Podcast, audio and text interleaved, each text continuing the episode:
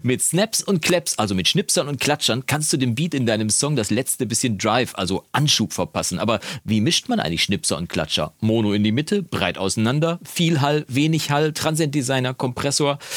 Ich glaube, deiner Fantasie sind da sicherlich keine Grenzen gesetzt. Deswegen möchte ich dich heute auch einfach mal inspirieren mit der Art, wie ich Schnipser in meinen Song, in meinen aktuellen Mix reingebracht habe. Und wenn du dich dafür interessierst, dann bist du hier genau richtig. Ich bin Jonas vom Recording Blog und los geht's mit dem Adventkalender.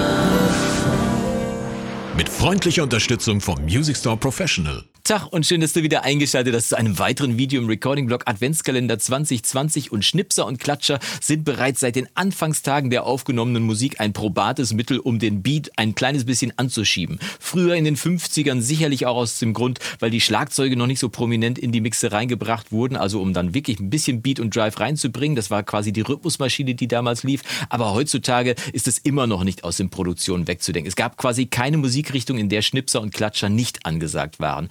Umso kreativer konnte man natürlich auch beim Mix damit umgehen und es gibt tausende Methoden, Schnipser und Klatscher reinzumischen. Deswegen möchte ich dich heute auch mit diesem Video inspirieren, einfach mal kreativ mit deinen Schnipsern, Klatschern oder sonstigen Percussions umzugehen, um einfach deinen Weg für deinen Mix zu finden. Das heißt, wir schauen jetzt mal in den aktuellen Mix rein, den ich hier aufhabe. Das sind die Stems des Monats, die Spuren des Monats, die es im Recording Blog Premium Bereich zum Download gibt. Falls du nicht weißt, wovon ich rede, kann ich dir hier oben mal einen Link einblenden und da kannst du dich mal darüber informieren. Vielleicht ist das ja interessant für dich, aber wir hören jetzt mal in den Song kurz kurz rein und dann zeige ich dir mal, welche Schnipser das in diesem Song sind.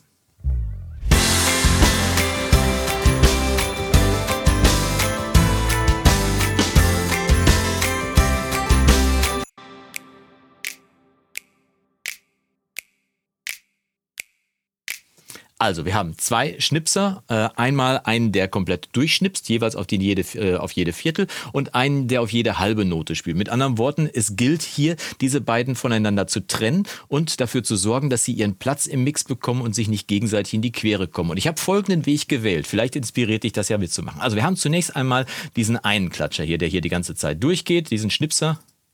Schnipser, Klatscher, kann man ja mal durcheinander kommen, ne? Also Schnipser.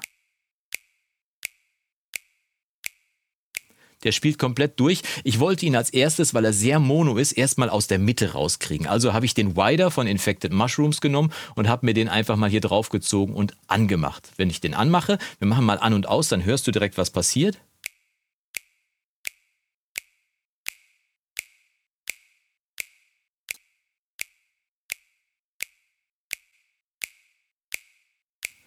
Ist der Wider an, dann springt das Signal direkt aus der Mitte raus und du siehst auch, dass ich den Wider hier so eingestellt habe auf 100% Stereobreit und das Tolle am Wider ist, dass der komplett monokompatibel ist. Das heißt, du verlierst nichts, wenn du den Mix auf Mono stellen würdest, aber im Stereobild rutscht das Signal einfach aus der Mitte und springt direkt auf die Seiten drauf. Mit anderen Worten, wir haben jetzt den einen Snap in der Mitte, also den einen Schnipser in der Mitte, äh, der immer jede halbe Note spielt und den anderen haben wir schon mal auf die Seite äh, platziert. Jetzt ist es aber so, dass dieser eine Schnipser hier ziemlich undynamisch einfach vor sich hinschnippt, also immer quasi mit der gleichen Power und dass sich dann natürlich in die Quere kommt mit dem anderen Schnipser. Hören wir mal zusammen, die beiden.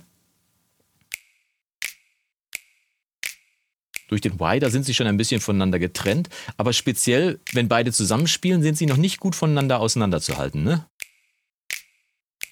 Also habe ich mir gedacht, es wäre doch cool, wenn der, der die ganze Zeit durchschnipst, wenn der dann verschwindet, wenn der Einzelne schnipst. Das heißt, wenn der Einzelne schnipst, soll der, der immer durchschnipst, ein kleines bisschen leiser werden. Und das ging mit ein bisschen Sidechain-Kompression. Das heißt, ich habe einen Kompressor hier drauf geladen, den habe ich vor den Wider dann geschubst, habe den Kompressor genommen und habe dem hier über die Sidechain hier oben gesagt, pass auf, immer wenn dieser einzelne Schnipser auf seiner halben Note spielt, dann komprimier doch bitte den Durchschnipser durch. Und das hat folgenden Effekt. Nämlich plötzlich, ich mache mal den Einzelschnipser noch aus, plötzlich klingt unser durchschnipsender Schnipser er nicht mehr undynamisch vor sich hin, sondern so.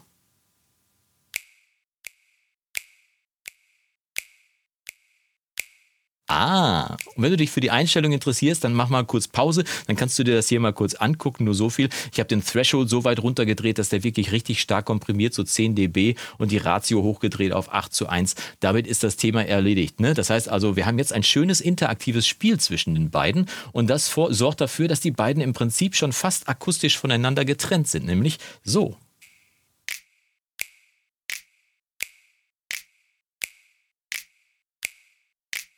Das war mir aber noch nicht genug und äh, ich hatte ja auch noch ein kleines bisschen Plug-in-Power übrig. Also habe ich gedacht, der einzelne Schnipser, der in der Mitte ist, der könnte doch ein bisschen Hall gebrauchen. Also habe ich dem einfach über einen Bus-Send äh, ein bisschen Hall verpasst. Der klingt dann solo so. Also hier ist der Send von unserem Kanal. Du siehst, ich habe hier sonst kein einzelnes Plugin drauf, sondern einfach nur den Send auf den Hall, den ich vorbereitet habe. Und plötzlich klingt unser einsamer Schnipser so.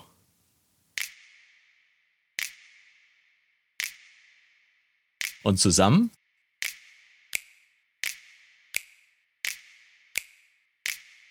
gibt es ein interaktives Spiel zwischen dem trockenen, aber sehr breiten Snap, der auf der Seite ist, und dem nassen einzelnen Snap, der jede halbe Note vor sich hinspielt. Und so interagieren die beiden und fügen sich jetzt schön in den Mix zusammen ein, denn wenn ich das jetzt mal dazu schalte,